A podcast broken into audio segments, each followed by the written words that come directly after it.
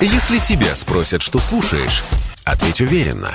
Радио «Комсомольская правда». Ведь Радио КП – это истории и сюжеты о людях, которые обсуждает весь мир. Союзный вектор из первых уст. Здравствуйте, в студии Екатерина Шевцова, и это программа «Союзный вектор». И тема нашего сегодняшнего разговора Военные учения «Союзная решимость-2022», которые буквально вот-вот завершатся в Беларуси. Напомню, начались они 10 февраля. На Западе по-прежнему опасаются, что под прикрытием этих маневров Россия может начать вторжение в соседнюю Украину. И даже назначали даты этого вторжения. Москва и Минск наличие таких планов решительно отвергают. И вот сегодня мы в нашей программе обсудим, чем же опасны для Запада эти учения и как они усилят наше союзное государство. Наша справка. Ситуацию вокруг совместных белорусско-российских военных учений иностранные СМИ нагнетают намеренно. В этом уверен Александр Лукашенко. Об этом он заявил в разговоре с украинским политиком Александром Морозом. А это брехня по поводу того, что вот тут Лукашенко готов напасть на Украину. Слушайте, мне это никогда не нужно было. Не надо и сейчас. Но то, что творят ваши власти против Беларуси, это вообще анализу не поддается, уму не поддается. Для информации, сейчас начали душить нашу э, калийную компанию. Украинцы обращаются к американцам. Помогите нам заместить белорусский экспорт. Американцы дают ответ, нет, мы не можем, у нас нет калийных удобрений. И они же сами в Канаде в основном закупают. То же самое через границу. Это надо в, Америку обращаться, закупить. А представьте, какая цена добыть, переработать, отвезти ЖД транспортом, в портах погрузить сюда за тысячи километров приплывут э, суда, здесь опять перевалка, опять железнодорожный транспорт, пока довезут до крестьян. Ну, на порядок дороже будет. Зачем вы это делаете про такой ситуации? Зачем? В то же время, когда они ко мне обращаются, Кризисная была ситуация несколько недель назад. Вы знаете, электричества не хватает, рухнет вся энергосистема. Я же себя так не повел. Мы же поставили электроэнергии сверх того, что могли поставить. Сейчас на территории Беларуси рядом с украинской границей проходят маневры «Союзная решимость-2022». Александр Лукашенко подчеркнул, что учения носят исключительно оборонительный характер и нацелены на укрепление охраны южных рубежей союзного государства. Сегодня гвалтом кричат, когда выведете войска? Слушайте, это наше дело с Путиным. Вот мы в ближайшее время встретимся и примем решение вместе с президентом России. Потому что здесь только наши войска. Мы примем решение, когда в какие сроки, по какому графику выводить отсюда вооруженные силы Российской Федерации. Это наше дело. Тем более Посмотрите, что творят американцы. Они перебрасывают тысячами к нашей границе непосредственно э, вооруженные силы. Встает резонный вопрос. Вы когда их выведете отсюда? Они это, об этом не говорят, а давят на нас. Итак, у нас на связи Виктор Николаевич Баранец, военный обозреватель «Комсомольской правды». Виктор Николаевич, я вас приветствую. Добрый день. Сегодня мы говорим о учениях российско-белорусских «Союзная решимость-2022». Можно сначала простым языком, что конкретно делают э, военные на полигонах? Какая у них задача? Дорогие друзья, у каждых учений, причем такого масштаба, крупного, всегда есть легенда. То есть они проводятся с определенным смыслом, чтобы вы понимали. Вот в данном случае легенда этих учений, пожалуй, впервые за все время их проведения, она сформулирована достаточно четко и честно. Это отражение нападения на некую республику, которая на картах, на тактических, на стратегических называется Полесье. Ну, вы понимаете, Полесье – это родное слово для Беларуси. Итак, первая и центровая задача этих учений – отработать оборону от нападения противника, врага, супостата, недруга, как хотите. Итак, первая задача – это оборонительная. Все э, войска, которые участвуют в этих учениях, они комплексно задействованы прежде всего на отработку вопросов обороны. Это А. И П. Переход наступления, выдворение супостата за пределы этой республики, которая называется кодовым словом Полесье. Вот этим сейчас и занимаются все. Занимаются танкисты, артиллеристы, летчики, десантики, э, специалисты э, радиоэлектронной э, борьбы, спецназовцы и так далее. У каждого из них на определенном этапе учений своя задача. Но в целом, в целом глобально вот эти учения отрабатывают вот эти две центровых задачи. Сначала оборона, а потом переход наступления и выдворение врага за пределы республики по имени Полесье. Ну, а если уж честно, не виляя фастом, говорит, за пределы Беларуси. А кто-то со стороны э, Украины, со стороны Польши наблюдает за тем, что происходит сейчас э, на территории союзного государства. Я помню, что взлетал какой-то беспилотник, это было недели две назад. Ну, то есть периодически что-то где-то было. То есть они смотрят? Они не только смотрят, но они и нервничают. Ну и, как всегда, ритуально, это вот сколько мы учений совместных не приводили, всегда фраза Россия бряцает оружием, а теперь уже Россия и Белоруссия бряцают учением. Но это у них такое вот лицемерное, лукавое заявление. Именно этим и вызвана а, попытка запустить вот этот беспилотник со стороны Украины, который пытался проникнуть в воздушное пространство над белорусским полигоном Брестский, где была сосредоточена основная масса войск. Есть еще один чрезвычайно любопытный э, момент. Некоторые западные псевдоэксперты говорят, а почему это и Минск, и Москва не пригласили э, наблюдателей? А у нас есть один ответ. После 2014 года вы на ваши учения хоть наших хоть раз приглашали? Нет, потому соседи, получите алаверды. Вы не приглашаете нас, ну, а мы не очень-то хотели бы видеть и вас э, на этих учениях. Хотя, конечно, некоторые очень знающие люди, въедливые, которым хочется ущипнуть и Белоруссию, и Украину, часто апеллируют к Венским соглашениям. В соответствии с Венскими соглашениями там прописаны некоторые пункты. Допустим, если группировка собирается э, около трех тысяч э, войск, то э, сторона, которая проводит лечение, обязана за 42 дня э, оповестить э, европейские э, страны или страны, которые интересуются этим учениями. А вот когда больше трех тысяч человек собирается, а здесь гораздо больше, тогда приглашаются наблюдатели. Это так написано в Венских соглашениях. Но эти Венские соглашения не выполняются НАТО на протяжении уже семи с лишним лет.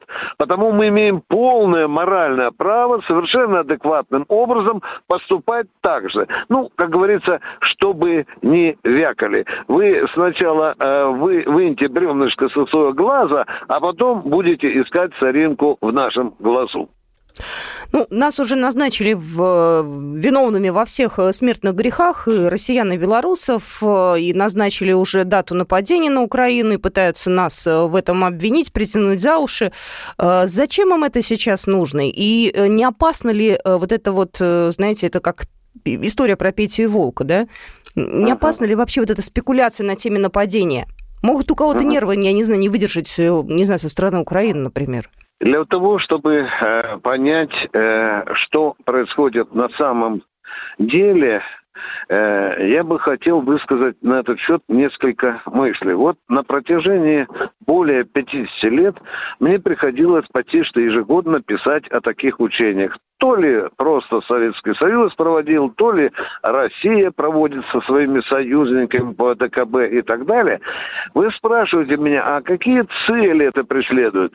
Если суммировать все те факты, неопровержимые факты, которыми мы располагаем, то мы видим совершенно проверенные факты. В чем смысл заключается? В том, чтобы под шумиху о скором нападении России на Украину накачать ее вооружением вооружениями, что мы наблюдаем.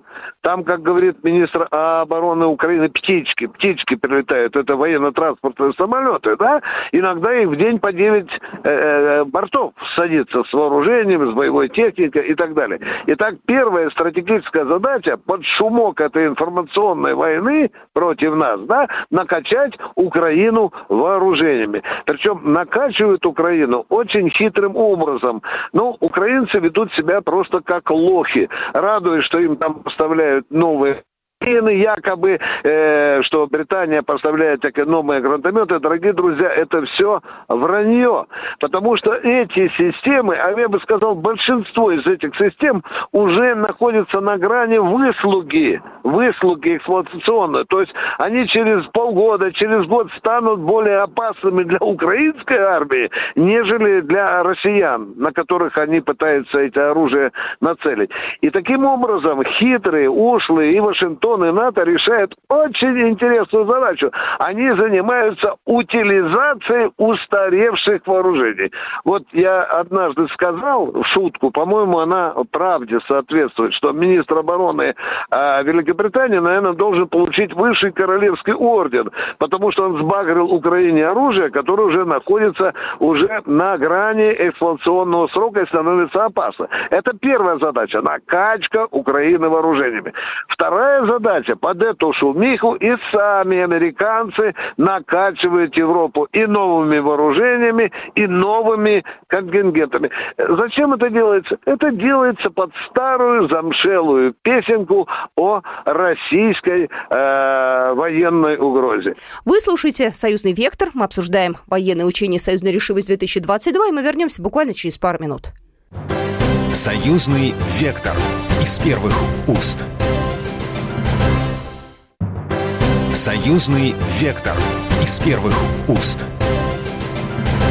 Еще раз я всех приветствую. Вы слушаете программу «Союзный вектор». Я Екатерина Шевцова.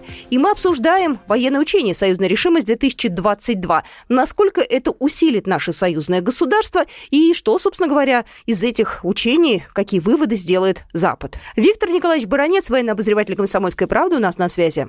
Я вот сегодня не поленился с утра, просчитал, сколько раз только в феврале и Вашингтон, и НАТО, и Киев делали заявления устами официальных лиц. Ну, допустим, э, Байден, президент Соединенных Штатов Америки, Блинкен, госсекретарь, там, Салливан, э, помощник по безопасности. Они уже, э, и, и, Киев, и Киевский, так называемый Союз, 37 раз назначали войну. Сначала середина января, середина февраля, потом начальник генштаба Украины назначил э, нападение Путина на Украину на 20-е.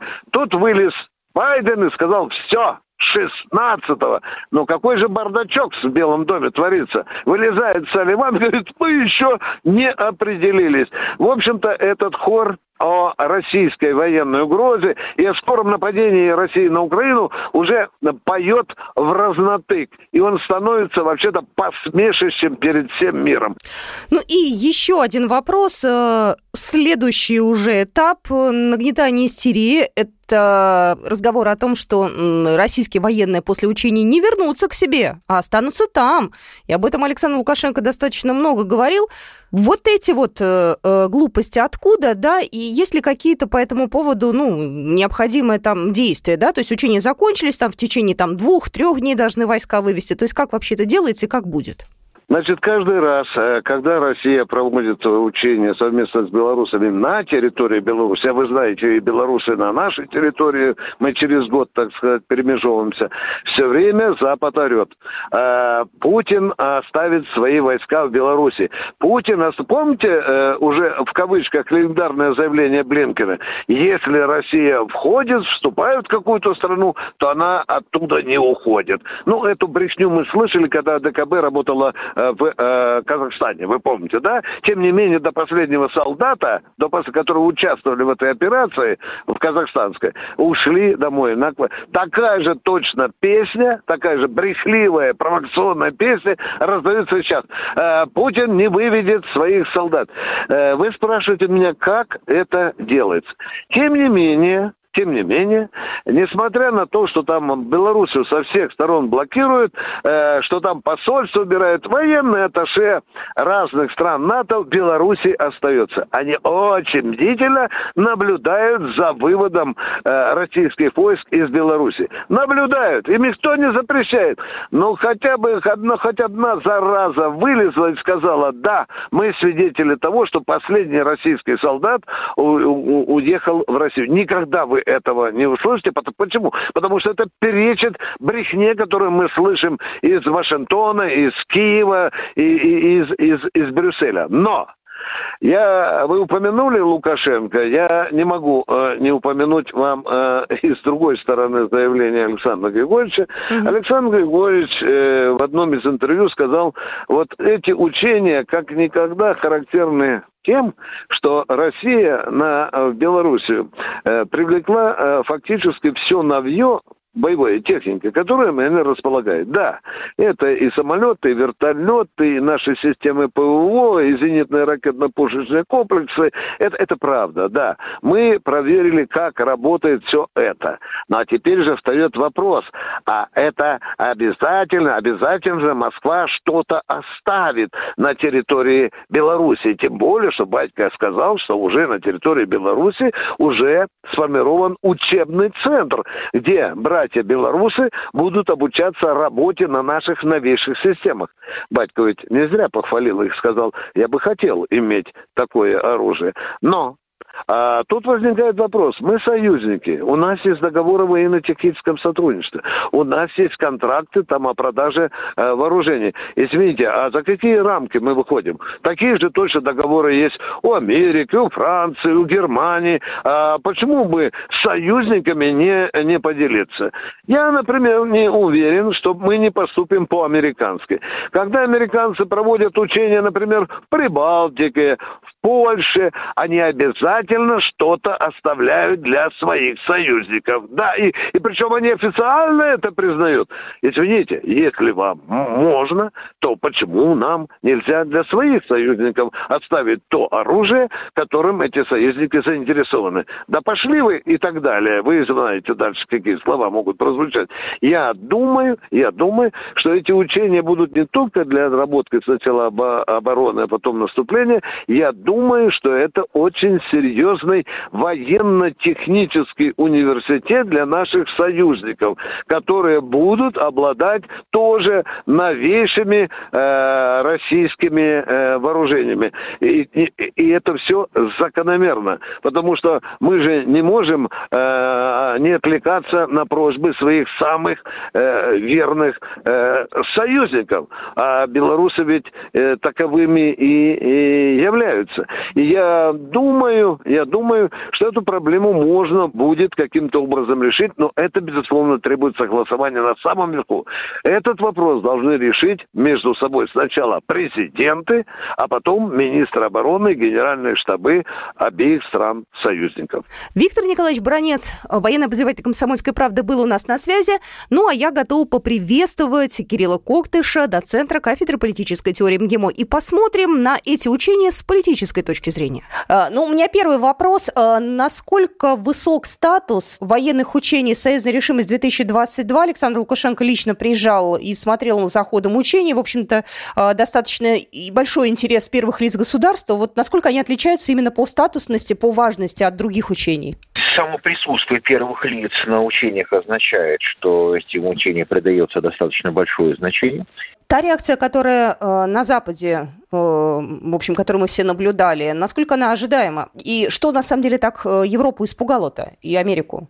Во-первых, давайте скажем так, что Соединенные Штаты развязали совершенно беспрецедентную кампанию по убеждению всего мира, что Россия собирается напасть на Украину. Ну и, собственно говоря, сделал из этого совершенно беспроигрышную игру, потому что Сегодня те же Соединенные Штаты могут говорить, что Россия не напала только потому, что Соединенные Штаты предприняли соответствующие пропагандистские и информационные усилия. То есть скармливая вот эту вот э, информацию о якобы готовящемся российском вторжении, Соединенные Штаты в изрядной степени сами тоже в это поверили. И в этом плане мы видели, что Джеймс Милли, это глава комитета, Объединенного комитета начальников штабов, звонил белорусскому министру обороны вот, то есть в этом плане а, возникла необходимость отделить реальную информацию от информационного шума. Потому что, насколько можем судить, там состоялся разговор вполне трезво и взвешенно двух профессионалов. Ну, за последнее время мы, э, честно говоря, наблюдаем э, такое вот э, политическое оживление, да, и Путин регулярно с Байденом переговаривается, и европейские лидеры сюда летают. То есть это вызвано чем? Нашим действительно каким-то вот усилением на союзном пространстве, именно усилением союзного государства? Ну, я думаю, это комплекс причин весь вместе. Это российские инициативы по поводу новой конструкции безопасности в Европе, конечно, не встретили. Готовности Запада эти условия принять, но диалог так или иначе начался, озабоченности так или иначе услышаны и зафиксированы, но и ситуация, соответственно, перешла немножко уже на другой уровень, когда все-таки эти озабоченности можно обсуждать интересы России, интересы союзного государства, естественным образом учитывать. Все факторы вместе сработали. Дипломатические усилия, это и демонстрации силы. Без этого никуда, потому что если ты не демонстрируешь силу, тебя просто съедают. Вот, и, естественно, достаточно надежные, прочные союзные отношения в очередной раз продемонстрировавший, что стратегические интересы Беларуси и России абсолютно совпадают. Ну и еще один вопрос, тоже не могу его не задать. Э, Беларусь э, признает ЛНР и ДНР? Вообще вот этот вопрос как-то разрешится, потому что ну вот сейчас у нас тоже в стране с этим, ну тоже такой деликатный момент, потому что вот Госдума вроде как приняла, то есть и Беларусь признает или это что будет, если действительно мы так единогласно признаем, какие будут дальнейшие действия в отношении нас? Не, ну, во-первых, э, вопрос не в действии в отношении нас. И Лукашенко уже заявил, что признание будет так или иначе координироваться с Россией. Вопрос в том, что обращение есть, но нужно ли сейчас признавать, это отдельный вопрос, потому что в этом плане Россия может быть легко обвинена в том, что она денонсирует Минские соглашения таким образом. А это, наверное, последнее, в чем Россия была бы заинтересована. Поэтому возможность э, признания ЛНР и ДНР это очень хороший, в общем-то, инструмент, это очень хорошая угроза, которая, по идее, должна подвигнуть э, Киев к исполнению Минской договоренности. Я понимаю, что интересы России в отношении Украины стратегически, они не ограничиваются ДНР, ЛНР, они все-таки распространяются на то, что Украина должна быть структурно дружественной, или как минимум нейтральной страной по отношению к России. Путь к этому пролегает через те же самые Минские соглашения, Поэтому говорить о том, что практическое признание республик на сегодня вот ситуацию закрывает, нет, конечно, это начало достаточно большой комбинации. И на сегодня прямое признание со стороны Москвы либо Минска, ну, наверное, обнулило бы гораздо более существенные интересы России и Беларуси в отношении украинской соседки. Кирилл Евгеньевич Коктыш был только что у нас на связи, политический обозреватель доцент кафедры политических теорий МГИМО. Ну и на этом я прощаюсь. С вами была Екатерина Шевцова. До свидания. Программа произведена по заказу телерадиовещательной организации Союзного государства. Союзный вектор из первых уст.